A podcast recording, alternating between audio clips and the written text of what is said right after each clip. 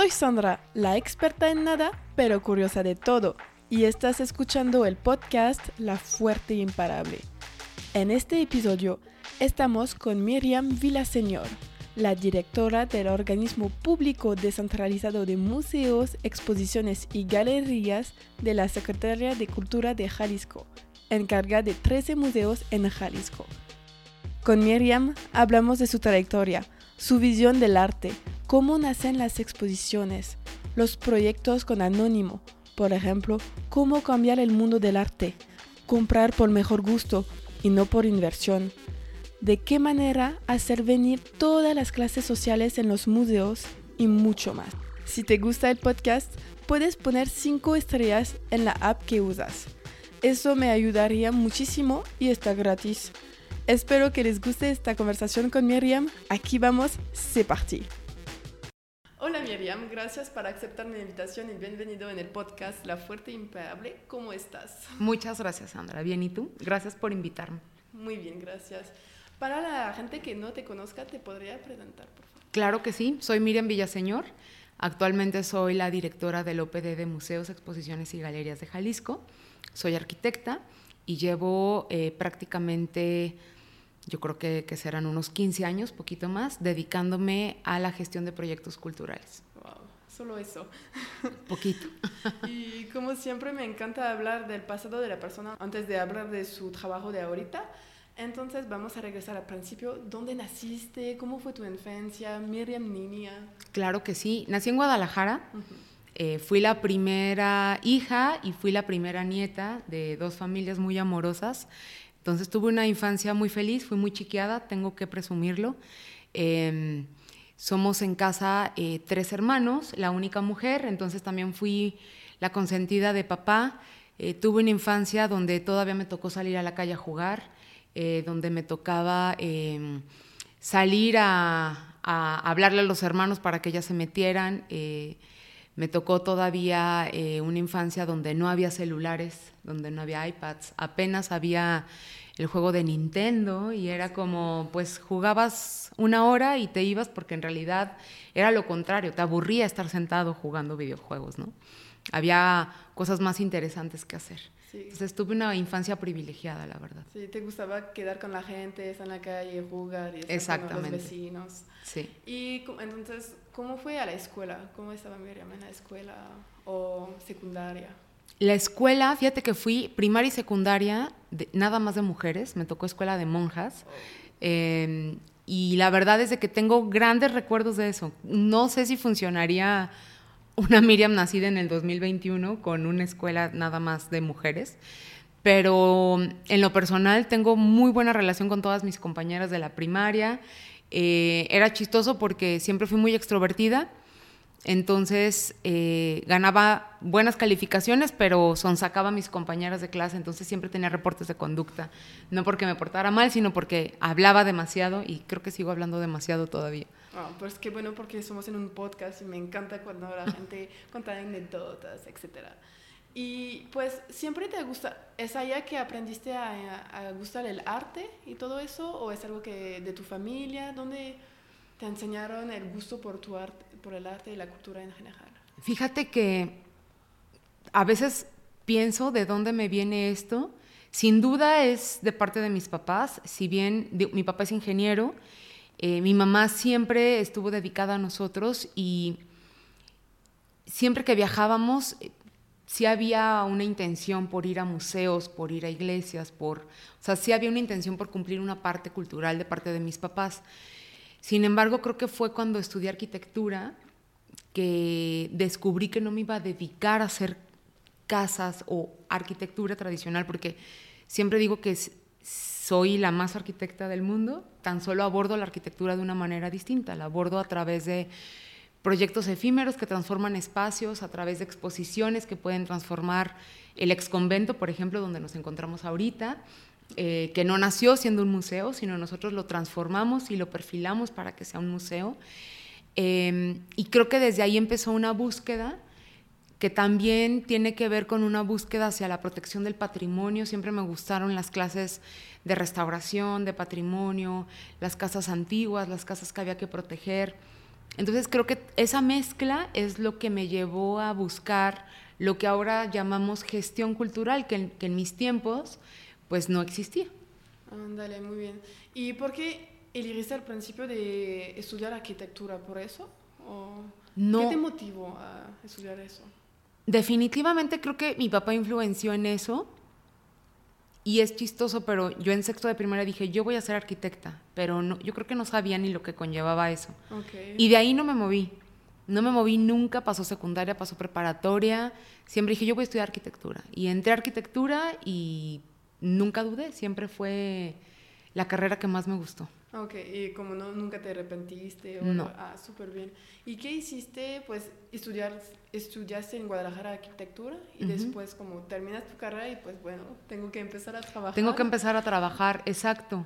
Eh, estudié arquitectura y empecé a trabajar antes de graduarme.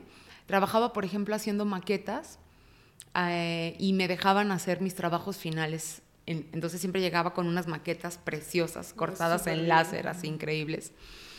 Y ahí conocí a algunos arquitectos, me tocó, por ejemplo, conocer a Carmen Pinós, nos tocó que una maqueta que hicimos de la Torre Cube la comprara el MoMA y se quedara en el MoMA, entonces en algún lugarcito del registro de, del MoMA está mi nombre, ¿no? De quienes hicieron esta maqueta, pues hay una mira en Villaseñor por ahí.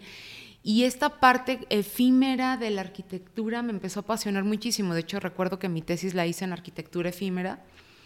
Y después, recién graduada, empecé, trabajé como unos ocho meses diseñando stands para expos. Y, e inmediatamente después entré al Centro Cultural Universitario, en donde era asistente del director de estudios y proyectos.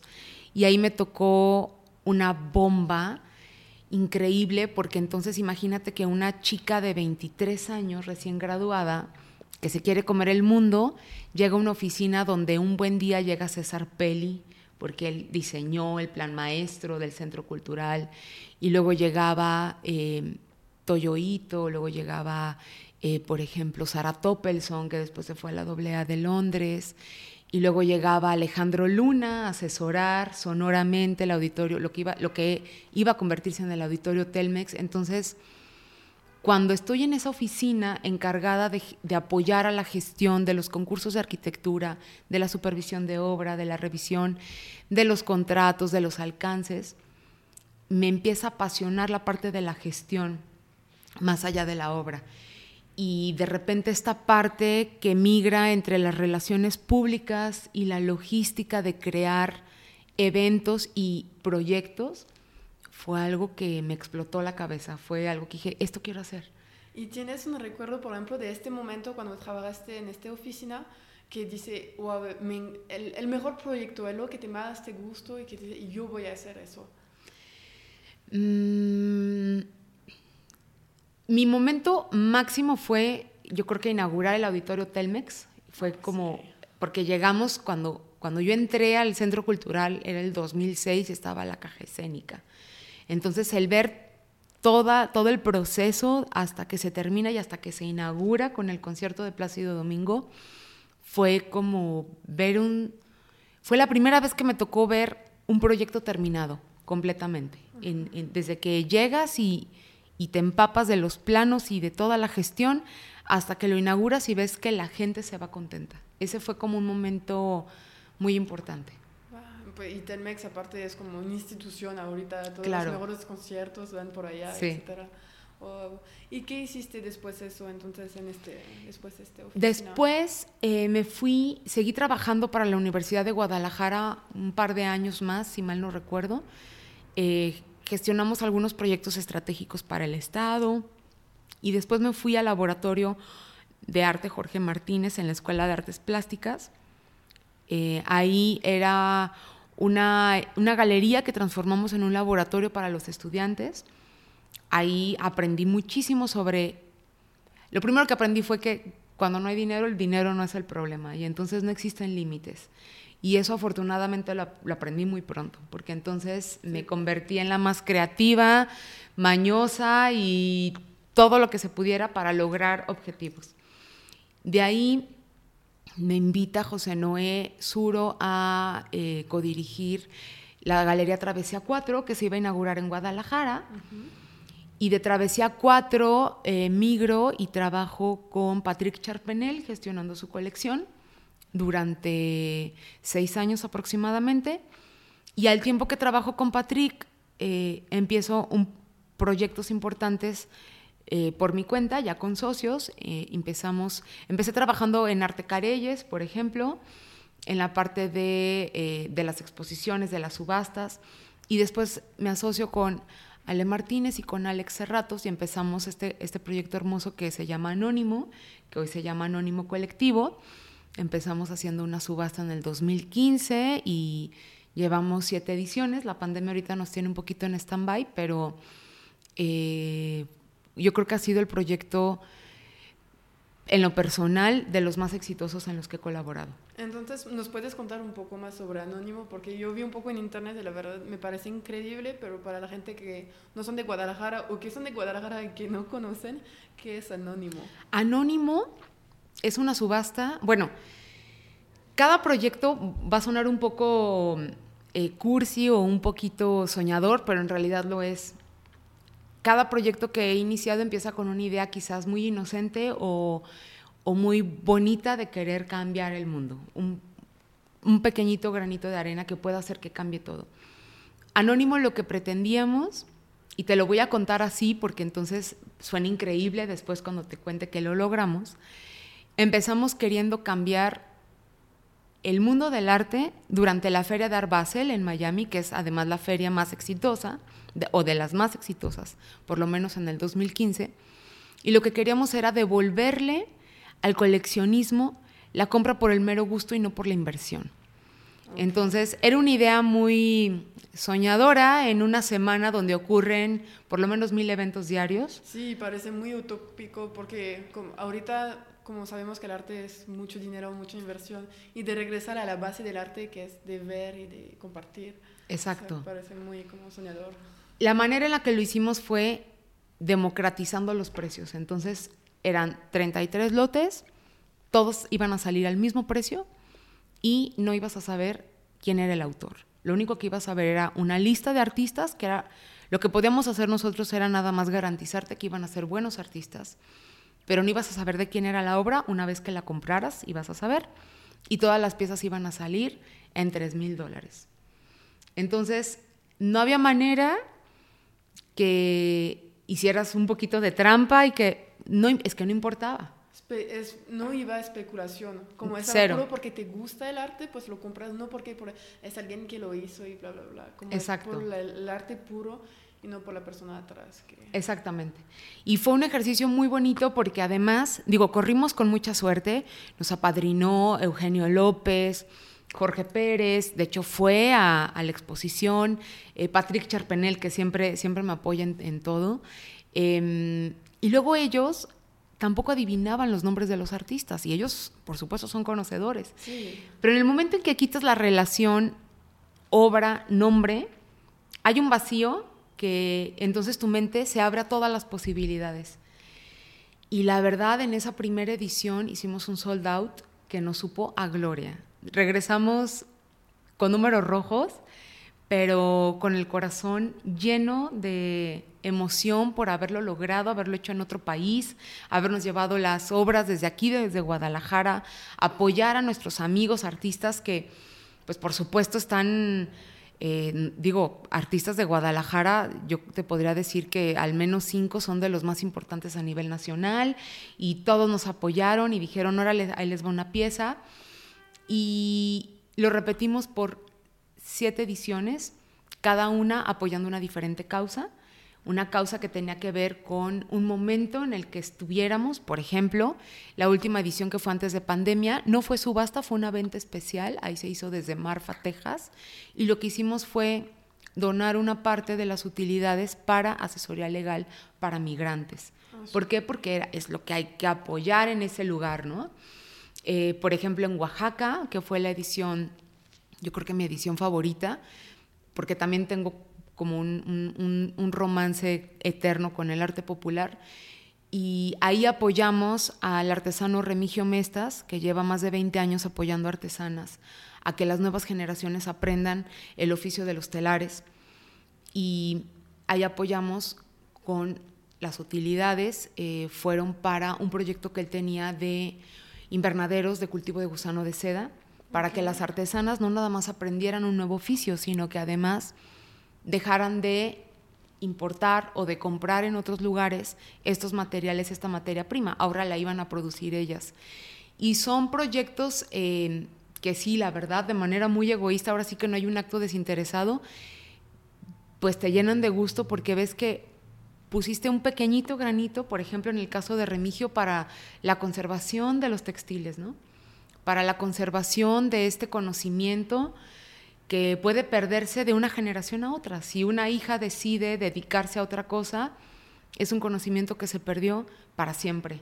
Y, soy muy preocupada siempre por esto porque creo que no nada más se teje en huipiles, se teje historia y se tejen años de tradición y y pues es algo en lo personal que me importa mucho proteger. Sí, y por ejemplo, no es algo que vas a estudiar en la escuela. Y Oaxaca es muy reconocido para sus telas, etcétera, por todo que su artesanía en general, creo. Y que pues me da mucho gusto de ver eso, que pues de apoyar y que se repite en otros lados, porque él sí lo hiciste en Miami, pero lo está en Guadalajara, en Oaxaca, porque todo el mundo merece y para artistas de tener, a veces porque no por ejemplo, aquí en Guadalajara sabemos dónde ir para ser reconocido, pero hay lugares en otras zonas de Guadalajara que son artistas súper chidos, pero solo porque no, no iban, el, vamos a decir, el marketing, el branding alrededor, la gente no van a comprar, pero si lo pones en exposición sin título, sin nada, la gente va a ver el valor real de la pura, puede ser un objeto, la pura obra, y es increíble, la gente lo ve con ojos nuevos y eso me parece increíble de apoyar. eso es cierto, eso que dices es, es completamente el secreto que no sabíamos que sería el éxito de ese, de ese proyecto, porque entonces quitas todos los prejuicios y te abres y entonces eres honesto y congruente y dices, pues es que me encanta esta pieza. No sé de quién es, pero no importa, me gustó. Me gustó por, por esta pieza. Exacto. ¿Y qué opinaron la gente la primera vez? ¿Cómo, ¿Cómo salió? Porque siempre hay gente que va a hablar de eso en bien o revistas. ¿Cómo, cómo salió? La verdad es que fue, fue chistoso y, y pareciera que ahorita que lo cuento fue una película, pero nosotros tuvimos la primera edición además en Wynwood, un barrio que está pues sí lejos de South Beach donde sucede toda la jugada. ¿Por qué? Porque obviamente no teníamos los recursos, nadie nos conocía para estar en South Beach donde están todos durante la feria. Y además esa noche se cayó el cielo, o sea, llovió fuertísimo, entonces estábamos de verdad muy preocupados porque pensamos que nadie iba a llegar. Y de repente llegaron 600 personas. O sea, fue una cosa, digo, ahorita pienso en 600 personas y hasta Magovia por, por la pandemia, ¿no? De cómo hicimos 600 personas estar en un mismo espacio todos. Pero había tanta curiosidad por saber qué era anónimo que era lo que estos mexicanos estaban haciendo durante esa semana, que generó expectativa. Por supuesto, generó expectativa entre mexicanos y latinos. Sí, el apoyo mutuo. El apoyo, exactamente, la comunidad de a ver qué van a hacer estos cuates, ¿no?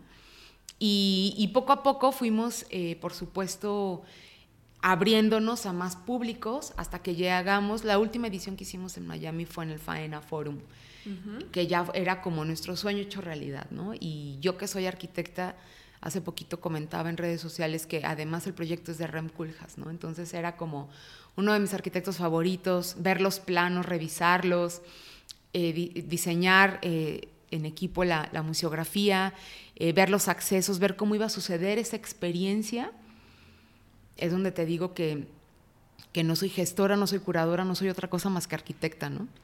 Sí, ¿y cómo pasó esta última edición entonces? Esta última edición nos arriesgamos y la hicimos de arte y diseño. El diseño fue en el 2018, esta última edición que hicimos en Miami. Y el diseño, eh, Design Miami y el Miami Design District ya estaban posicionándose desde, bueno, desde entonces y van apenas unos pocos años, pero ya el coleccionismo de diseño durante la semana de Arbacel estaba tomándose serio. Entonces nos arriesgamos y llevamos diseño mexicano, diseño latinoamericano, diseño americano también, porque de lo que se trata al final es hacer comunidad. Y nos fue muy bien, no hicimos un sold out, por supuesto, era un proyecto mucho más ambicioso, sin embargo, ha sido de, los, de las ediciones donde eh, más vendimos eh, y eh, sobre todo fue una edición muy fresca, fue una edición donde fueron muchas personas nuevas para nosotros, em, donde las personas que trabajaban en faena, la curadora, el propio Alan Faena estuvieron presentes viendo quiénes eran estos mexicanos, ¿no? ¿Cómo lo iban a hacer? Y está súper padre lo que dices porque, como dijimos antes, en México hay la artesanía, las telas, como son um, como conocimiento desde muchos años. Pero también México está moderno, México tiene mucho potencial moderno que nueva generación con otro ángulo y que de llevar el diseño es de, sí hay tradición, pero hay moderno y podemos convivir juntos, nadie va a comer el otro y ya. México es eso, como no somos como a veces especialmente yo voy a hablar por Europa a mínimo y pensamos, ah, México tradicional, mariachi, no, México es súper desarrollado y pienso que es precursor en muchas cosas, especialmente el diseño, y vimos, estamos ahorita en Americana y podemos ver que el diseño está pegando duro. Ahorita. El diseño está pegando duro. Y el mexicano es reconocido, muchas empresas de Estados Unidos contratan mexicanos, y sí por precio obviamente, pero mucho por talento, porque tenemos aquí gente muy talentosa también el diseño está increíble. Estoy de acuerdo contigo. Somos creo que creativos por ADN. Sí. O sea, somos, digo, el, el, el, cómo somos hasta cómo comemos, cómo hablamos, lo que platicábamos ahorita, el, el cómo bailamos, los memes que inventamos, todo, o sea, todo esto nomás te habla de... Es un arte, eh, debería de ser reconocido por la cultura mexicana el meme, porque... Por supuesto. En, Francia el meme duró un año, dos años y ahorita ni existe una página o dos chidas, pero aquí es increíble cuánto sale al... Aquí es increíble. Yo a veces ya ni veo las noticias, veo los memes. O sea, es mi manera en la que me entero que algo sucedió. Ah, hay algo que pasó. Hay algo que pasó, déjame meterme. Qué padre. Y me gustaría saber, porque pues ahorita estás organizando exposiciones siempre en varios museos, pues 14 museos de Jalisco. ¿Cómo se organiza una expo? ¿Cómo, es, ¿Cómo eliges un artista sobre un otro? Porque pienso que tienes muchísima gente que quieren participar, pero a veces hay que buscar la persona que piensa que no está capaz, pero que es capaz. si, ¿Cómo seleccionar un proyecto sobre otro? Si hay reglas que seguir también, porque pues es el gobierno, entonces seguramente hay reglas, medidas, etcétera. Sí, mira, más que reglas, este es, ahora sí que ya llegamos al MEC y este es el proyecto más ambicioso en el que he estado. ¿Qué es el MEC? El MEC son los museos, exposiciones y galerías, es el, las siglas de, ah, de la OPD.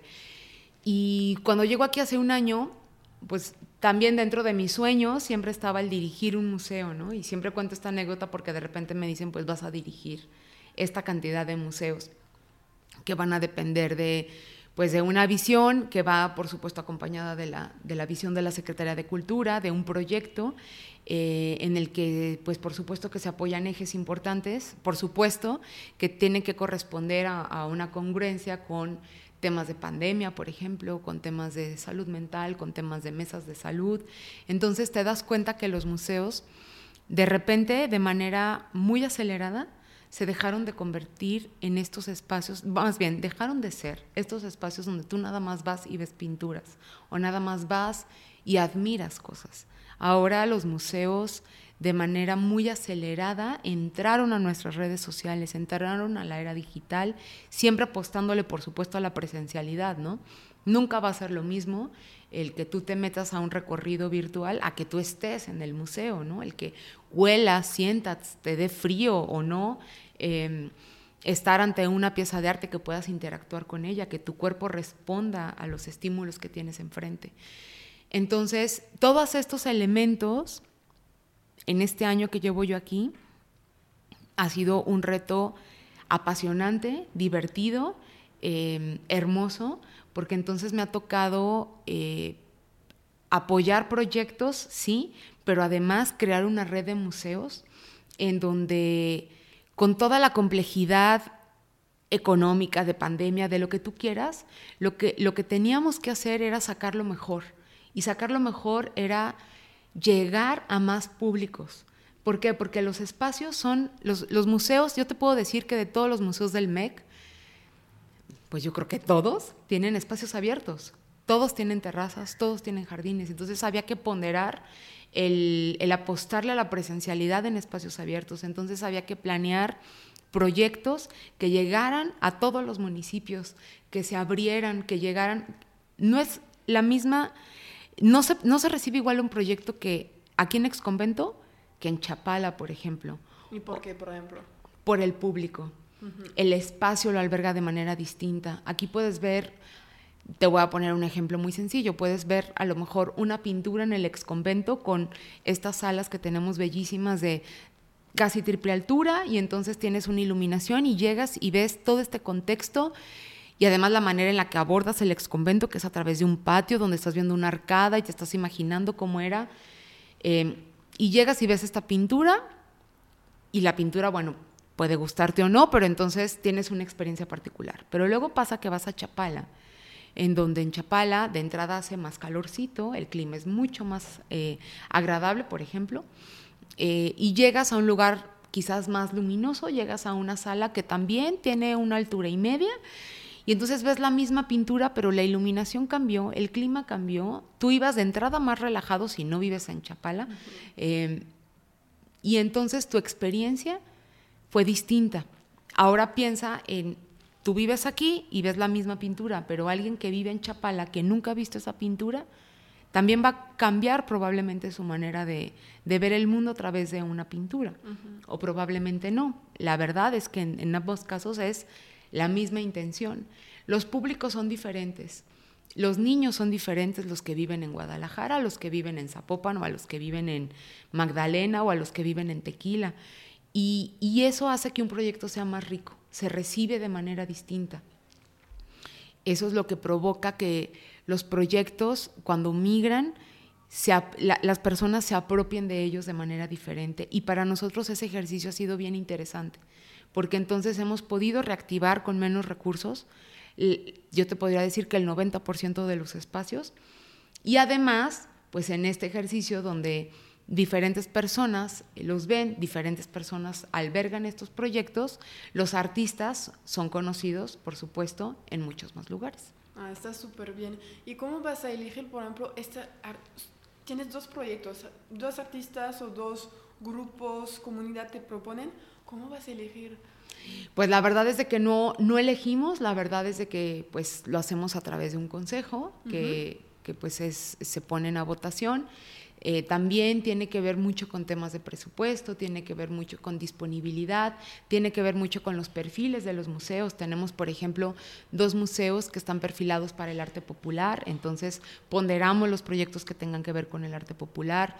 Hay proyectos que de repente eh, se gestaron a lo mejor eh, dentro de la Secretaría de Cultura y por la pandemia quedaron un poquito rezagados, entonces los rescatamos y, los, intentamos este, programar, pero la verdad es de que siempre se están recibiendo proyectos, siempre se están recibiendo propuestas, nos encantaría poder tener la capacidad de programarlas todas, sin embargo, pues intentamos siempre, como en todo, hacer lo mejor que se puede.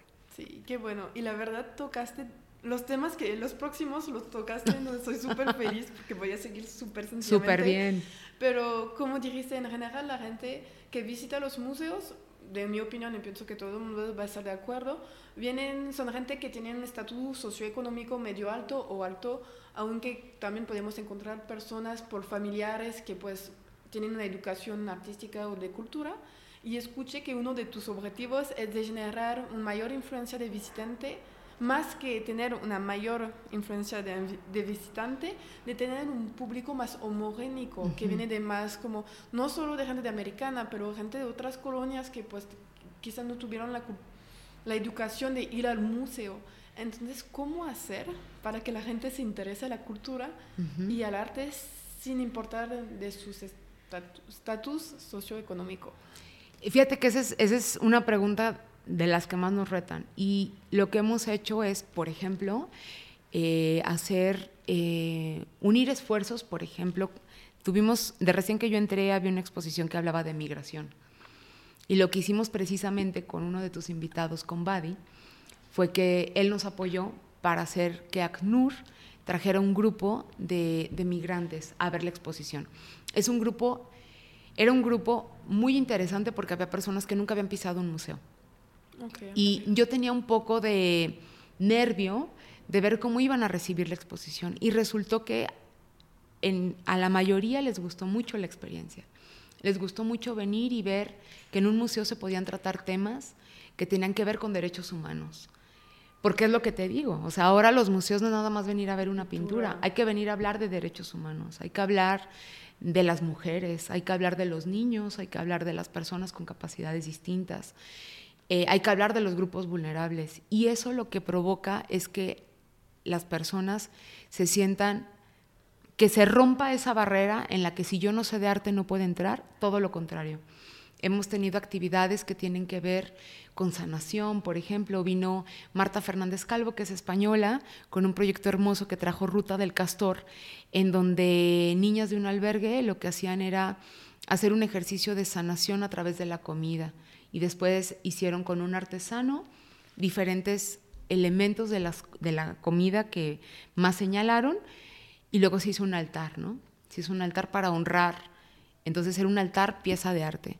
Em, las niñas estuvieron una semana tomando el curso aquí y al final eh, cocinaron todas juntas, algo que nunca habían hecho. Es increíble. Fue muy bonito. También traemos temas de, por ejemplo, de cambio climático. Mm. Traemos, por supuesto, la agenda LGBT, eh, porque además estamos justo en Avenida Juárez y estamos a una cuadra del Parque Rojo, ¿no? Que históricamente son referencias para las marchas, para las manifestaciones y, lo que queremos crear, en el caso del exconvento, pero en realidad es que aplica para todos, es crear diálogos al exterior.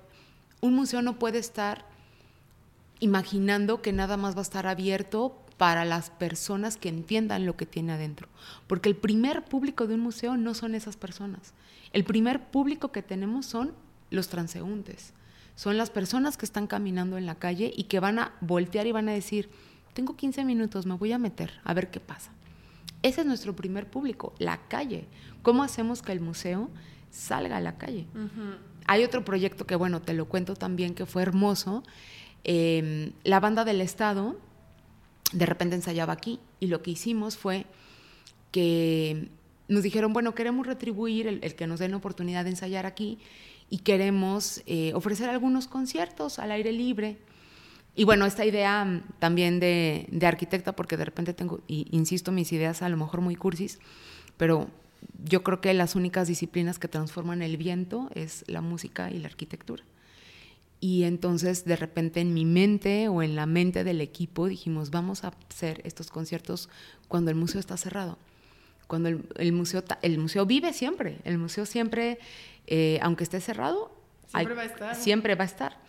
Entonces lo que hacíamos era que los, los domingos, que hay vía recreativa aquí afuera, eh, con la reja, la orquesta empezaba a tocar, la banda empezaba a tocar. Entonces lo que provocaba era que las personas que andaban en bici o caminando o en patinetas se detenían y escuchaban el concierto y grababan y bailaban Después de tres sesiones había una señora hermosa que ya llegaba con su silla y su café. Y no anunciábamos la fecha porque la idea era que fuera sorpresa. Pero por alguna extraña razón esa señora le atinaba o a lo mejor siempre iba preparada, no lo sé. Y fue muy bonito ver cómo el museo podía tener vida aunque no estuviera abierto. Y ese público era un público que probablemente no se había detenido a pensar que podían entrar o no o que podían estar afuera e interactuando con la música. Entonces, de repente hay algunos proyectos que hemos hecho que son específicamente para reforzar los diálogos con, el público y con, y con todas las personas que estén interesadas tan solo en tener una experiencia distinta. No, está padrísimo. Y lo que te dije antes es, me hace pensar, es que nosotros, por ejemplo, en Francia, nos llevaban una vez al año a un museo que estaba como en la ciudad o cosas así. Y pienso que, pues, a veces es muy difícil de convertir a alguien que, que nunca ha visto museo de, de convertirlo en mayor, pero con niños eh, pues no, no conocen nada y son muy curiosos naturalmente porque no conocen, es como esponjas que, que pues tienen todo y de, de, venir a ver y decir, pues no manches, y puedes descubrir, pues yo quiero hacer eso.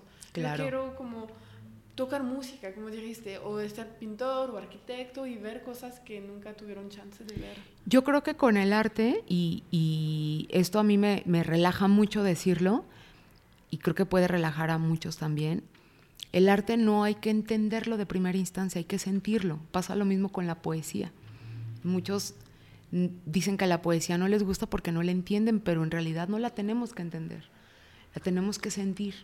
Y eso es muy relajante, porque entonces cuando llegas así, sin querer entenderlo, y tan solo sentirlo con tu mente abierta, pues mientras más arte ves, más arte te gusta, porque tu mente se abre, ¿no? Y pierde el elitismo del arte que solo tienes que entender, si no, no puedes entrar a un museo porque vas a parecer tonto, porque pues no sabes, te, me ha pasado, es por eso que lo hablo, porque mi familia no es de, es de museo de historia, no es de museo de arte, no, los ponen enfrente de una pintura, son pues, nada, no conocemos.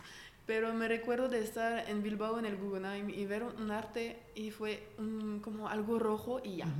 Y fuimos pues, no, no conocemos y la gente pasaba y podías ver la gente que paranse y dice, pues, mira, solo de no sé cómo explicarlo, pero más bien de no, a veces sentía el elitismo, pues no entiendo, pero ver gente que se fijan en un punto rojo y fue como, pues, hay algo, pero no lo entiendo, pero está bien de decir, pues no, no tienes que entender, solo de sentirlo y pienso que está muy bonito esta frase. Sí, porque además el, en el momento en que tú abres tu mente así, te da además por entenderlo, porque entonces ya lo sentiste, te gustó y quieres investigar más.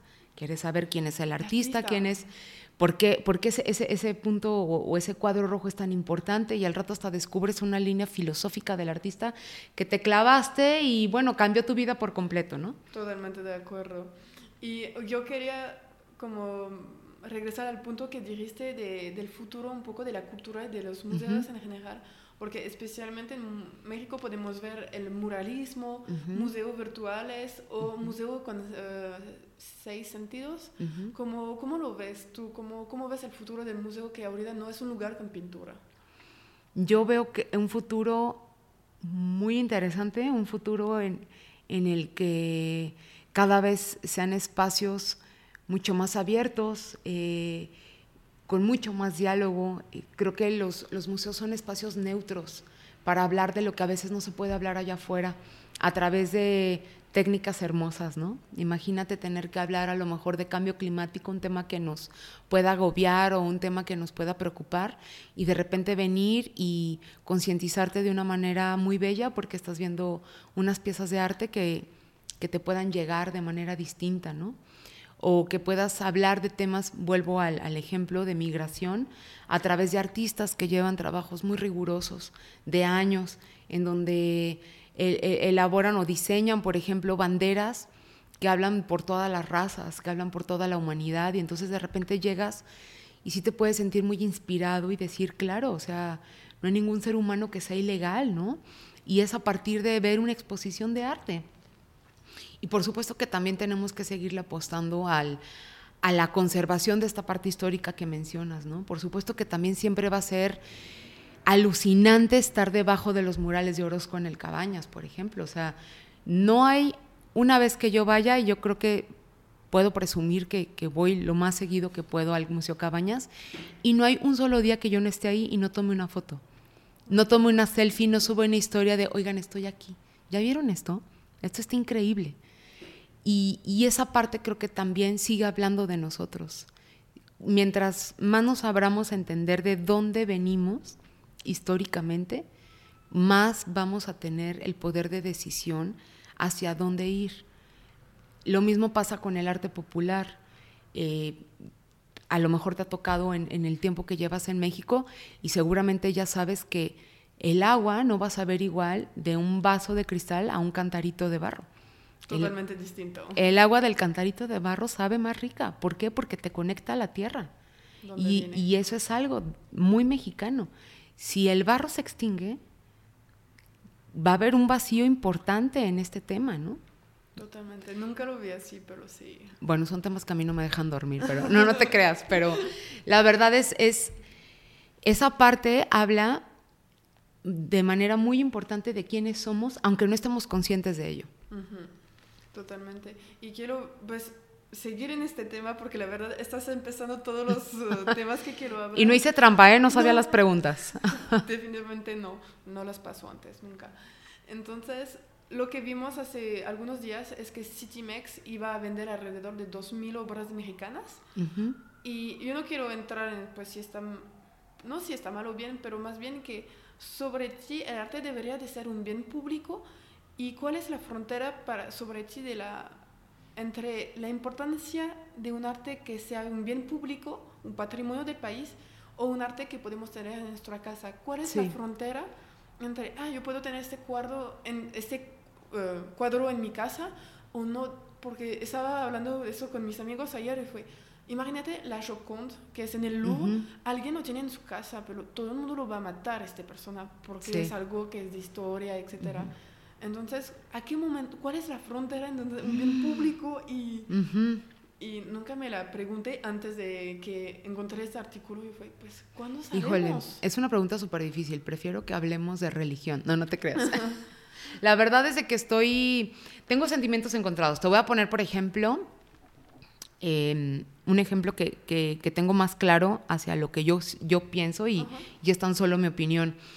Eh, sí creo que, el arte y el patrimonio debería de ser cada vez más accesible para todos. Estoy completamente de acuerdo. Sin embargo, hay algunos ejemplos en los cuales queda claro que a veces las instituciones no pueden albergar y conservar esos acervos. Cuesta muchísimo. Tú acabas de poner el ejemplo, ¿no? O sea, la Mona Lisa en el Louvre.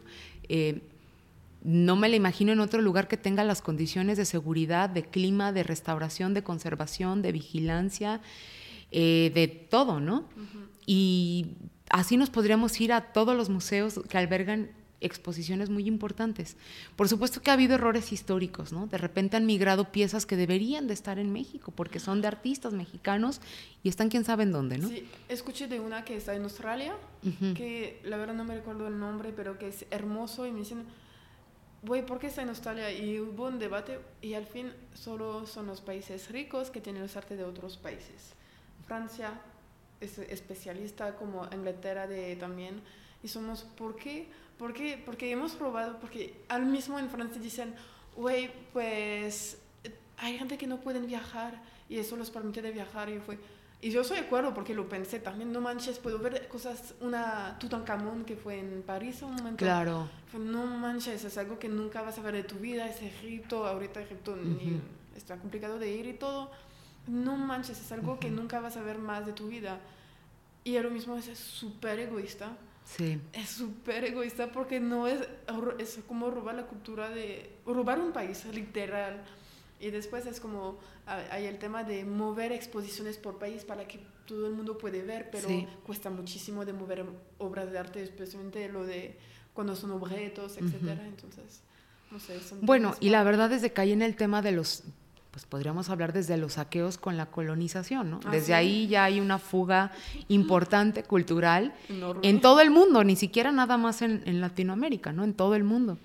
Em, sin embargo, creo que habría que pensar en cada caso, ¿no? También, si de repente te dicen, bueno, em, el archivo de Luis Barragán que alguien compró hace años, por ejemplo, ¿no? Este, Francesca, hace años, y que ella lo cuida y lo alberga como el tesoro más grande de su vida, pues sí me ponen una disyuntiva de opinión, porque entonces digo, bueno, no me gusta no tener acceso yo a él, sin embargo agradezco que alguien lo esté cuidando de la manera tan religiosa como lo hace ella, ¿no? Y es ahí donde te digo que no... No hay una respuesta. No hay blancos o negros en ese tema. Sí creo que cada vez más hay que apostarle por la conservación y por la fuga de los talentos, porque eso también sucede con las personas vivas, ¿no? O sea, de repente los talentos se van porque en México no los valoramos, pues ¿qué esperamos de la obra de arte, ¿no? Si hay y también es un tema de poder adquisitivo, como lo llamábamos. En realidad creo que es un tema muy complejo también. Imagínate que tú puedes comprar la Yoconda por... Que alguien te la vende, inciso A, ¿no? Ya, alguien te la vende y tú tienes los miles de millones de, euros para comprarla y, y la compraste y es tuya. Puedes decidir, claro, que tenga acceso al público o puedes decidir tenerla nada más para ti, ¿no? Es, es, es, un tema complejo. Sí, pienso que es un tema complejo. Y ahorita me gustaría regresar un poco a tu vida, como más tu vida y menos en el arte en general. ¿Cuál fue tu reto o obstáculo el más difícil que tuviste hasta hoy? A nivel personal. Puede ser personal, porque hablamos de tú ahorita. pero Podría ser el trabajo si quieres decir o personal. No, te voy a decir que ahorita estoy en uno de los momentos más importantes a nivel personal porque me estoy demostrando a mí misma que puedo tener el control completo de mi vida. Me estoy demostrando que, que puedo ser una mujer valiosa por ser yo misma. Y eso puede sonar muy fácil, pero llevarlo a la, a la práctica es complejísimo. Deshacerte de quizás malas relaciones, quizás de de vicios, quizás de cuestiones de género, laborales, personales.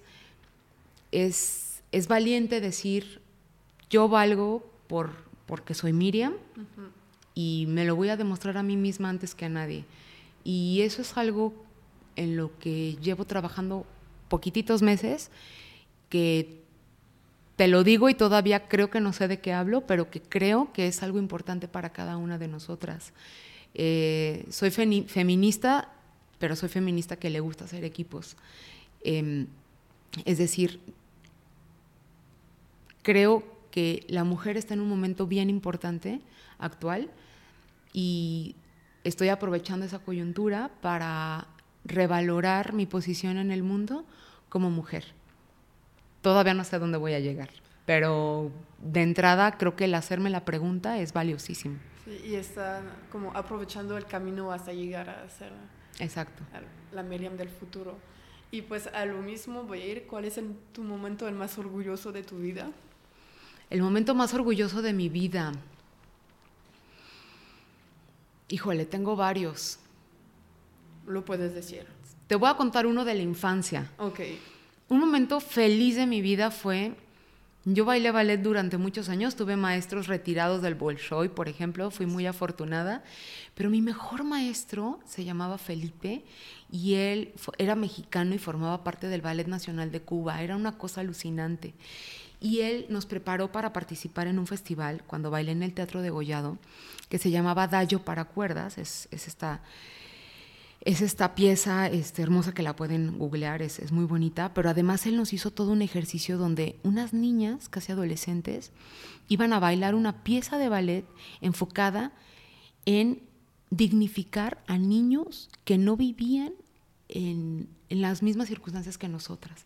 Entonces era una pieza en donde de repente nos caía, por ejemplo, el techo encima y teníamos que hacer un movimiento donde había una opresión y caíamos al piso y luego resurgíamos de las cenizas como esta nueva esperanza para el mundo. Fue todo un ejercicio psicológico increíble y yo tenía un solo en esa pieza. Mm. Y estaba yo en el degollado y tenía, yo creo que 11 años.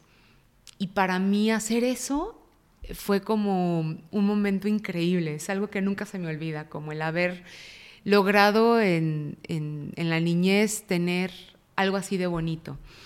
Em, a través de algo que haces con tu propio cuerpo, ¿no? Hablando a través de, soy Miriam, ¿no? Soy Miriam y aquí estoy, soy una niña de 11, vengo a hablar por más niños a través de una danza, eso fue como de los momentos más bellos.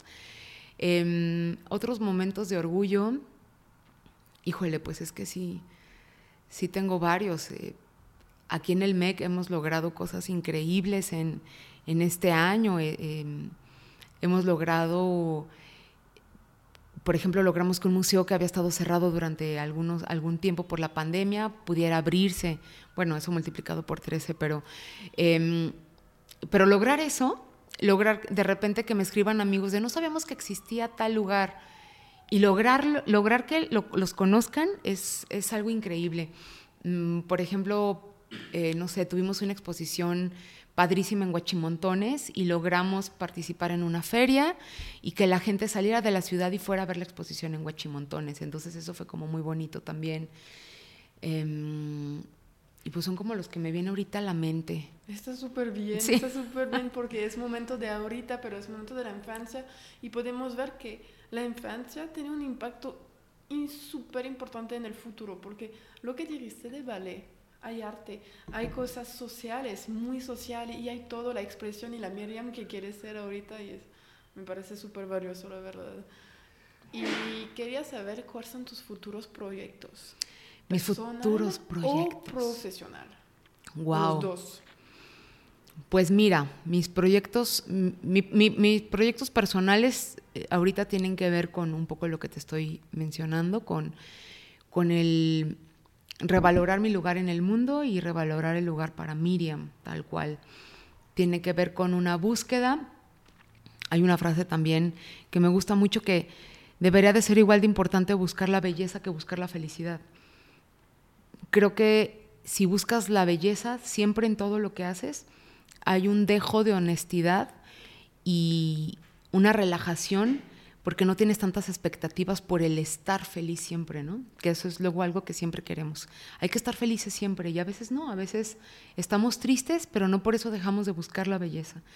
Y a mí es algo que me apasiona. Me encanta buscar la belleza en una hamburguesa, como buscar la belleza en un concierto, buscar la belleza en la playa, buscar la belleza un domingo acostada viendo la tele con mi perro. Creo que siempre le pongo esa pequeñita intención y eso hace que que mi presencia en lo que estoy haciendo sea mucho más disfrutable. Y pues por lo pronto eh, a nivel laboral eh, pretendo, eh, si así me lo permiten, seguir a cargo de, los museos, seguir haciendo todo lo que esté en mis manos para que tanto las personas que trabajan aquí como el público, como los monumentos que tenemos que cuidar, tengan un lugar cada vez más digno y, proyectos cada vez más ambiciosos. Ay, qué bonito, me da mucho gusto. Y pues estamos llegando hasta el fin del podcast ahorita y tienes que contestar a preguntas que todo el mundo tiene que contestar. De acuerdo, bien, le entro. Ah, ¿Qué te hace despertar cada día? Mm, ¿Qué me hace despertar cada día? La verdad es de que todos los días despierto de buenas por venir a trabajar fue, de repente es difícil cuando tengo que descansar. Me gusta muchísimo, disfruto de manera, como hace mucho no lo hacía, el venir al exconvento, o si hay días que me toca levantarme muy temprano para ir a un municipio, me levanto muy contenta. Eso es algo que, que me motiva muchísimo. Si tuviera la oportunidad de cenar con alguien, vivo o muerto, ¿quién sería? Mm, qué difícil. Ay, ¿sabes con quién me encantaría sentarme? Me encantaría cenar vivo o muerto, las juntaría en una misma mesa. Me encantaría cenar con Rosario Castellanos y con María Negroni al mismo tiempo, porque son dos de mis, de mis poetas favoritas. Este, y me encantaría estar nada más sentado observando qué tienen que decirse una a la otra, o si no tienen nada que decirse. Y bueno, ya si me lo preguntas, me encantaría tener una cita romántica con Paul Oster. A él ya lo conocí, entonces no puedo decirte porque ya se me cumplió, pero tener una cita romántica con Paul Oster sería lo máximo para mí. Y ya entrados en gastos, bueno, me dijiste uno, ¿verdad? Ya llevo 80, pero no, no te creas. Ya sé, voy a crear todo una, un consejo de las personas con las que Vamos quisiera a llenar estar. un restaurante. Exactamente. si nos podría hacer alguna recomendación de algún libro, podcast, película, música, y vamos a agregar museo o galerías que te inspiran? Bien. Uno de mis museos favoritos del mundo es el Museo Whitney de Nueva York. Entonces se los recomiendo muchísimo y además hay un paso increíble que es llegas al Whitney, te subes al parque lineal, saliendito te subes al parque lineal y luego te vas a, a comer al mercadito unos sándwiches deliciosos. Ese es, ese es, como un plan, un, un super plan que, que, me gusta mucho. Eh, a nivel local, por supuesto que voy a hacer una recomendación con un recorrido increíble en el cual empieces en el Museo Cabañas, te vengas caminando por todo el, este, todo el, andador, llegues al Teatro de Gollado, después llegues al Palacio de Gobierno, veas el, Hidalgo, eh, o sea, si ya viste los murales de Orozco con el Cabañas, bueno, veas el Hidalgo que está en Palacio de Gobierno, te vengas caminando, llegues al ex convento del Carmen y luego te vayas a una cafetería que está aquí atrás y te compres un capuchino delicioso. Eh, ese sería como también otro de mis grandes planes a nivel local. Em, y libros que les recomiende, mm, bueno, ahí estoy leyendo ahorita un libro buenísimo de Siri Husbeth, la esposa de Paul Oster, que me encanta, se llama Un verano sin nombres, es, es muy bonito. Hay, otro libro de ella que me encanta, que son textos que tienen que ver con ciencia y arte y feminismo, que se llama La mujer que mira a los hombres que miran a las mujeres. Es un libro bellísimo, es un libro con un feminismo sutil y poderoso a la vez. Es, una recopilación de textos en donde te habla de arte, te habla de matrimonio, te habla de, salud mental. Entonces ese también lo recomiendo muchísimo. Y de repente también, bueno, libros de poesía, hablando de las dos señoras con las que seguramente voy a soñar que ceno con ellas. Arte y Fuga de María Negroni es muy bonito, es un libro chiquitito, precioso. Y de Rosario Castellanos hay una recopilación que se llama Poesía no eres tú, que también es muy, muy bonita. Si pueden leer uno antes de dormir, es como leer un mantra. Y después sueñas lindo. Exactamente. Ay, qué bonito. Pues lo voy a listar en todo en la descripción del podcast para que si la gente, pues, son curiosos de saber y pues pienso que libros, los museos que dirigiste, la manera que describiste para ir al museo en Guadalajara, dice mucho sobre ti sin decir nada. Gracias. Está muy cool. Y me gustaría saber si hubiera alguien a quien quisieras que yo entrevistara para hacer algún otro podcast. ¡Wow! Es aquí donde se nomina a alguien. Ok. ¿Qué perfil te gustaría? Es alguien que tú sabes que puede inspirar a la gente por su trayectoria o que tiene un mensaje que decir. O que tiene un mensaje que decir. Ok.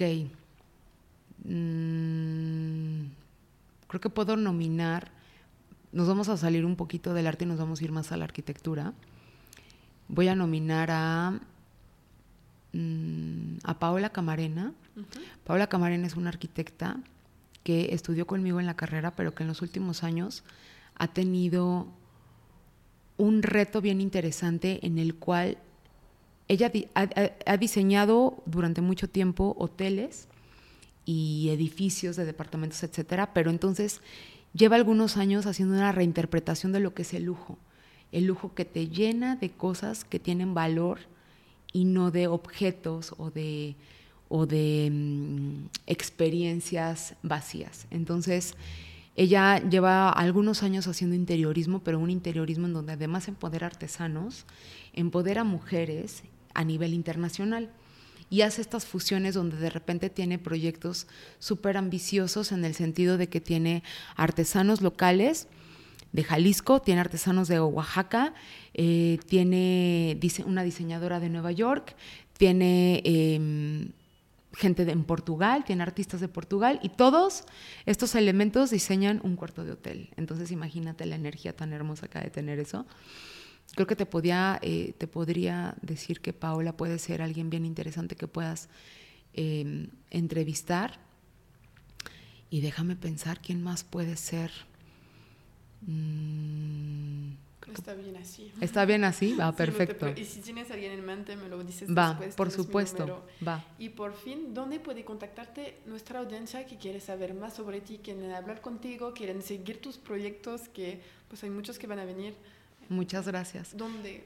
Pues están mis redes sociales, estoy como Miriam Villasenor con N, porque la ñ todavía no es muy aceptada. Este, en Instagram, en Facebook también, tengo mi perfil de, funcionaria pública, donde ahí además compartimos todos los proyectos del MEC, entonces pues ahí estoy a sus órdenes. En estos dos, entonces lo voy a listar y si quieren contactarla, adelante. Muchísimas gracias. Y muchas gracias, Mariam, por tu tiempo y por la práctica, porque yo estoy segura que la gente le va a encantar. Y la gente que no son sensitiva al arte, como yo no, yo no fui hasta llegar a México, que la gente me iniciaron al arte realmente, les va a encantar y espero les verlos pronto en los museos. Muchísimas Guadalajara o afuera de Guadalajara. Muchísimas gracias. Gracias. Si escuchas este mensaje, significa que llegaste hasta el fin y por eso muchas gracias. Espero que te haya gustado, que aprendiste algo nuevo y que encontraste tu dosis de motivación para convertirte en arquitecto de tu propia vida. Si te ha gustado el episodio, puedes compartirlo a alguien que podría inspirar o directamente en las redes sociales, sin olvidar de identificar a Miriam y yo para que podamos verlo también. Nos vemos la próxima semana. A bientôt.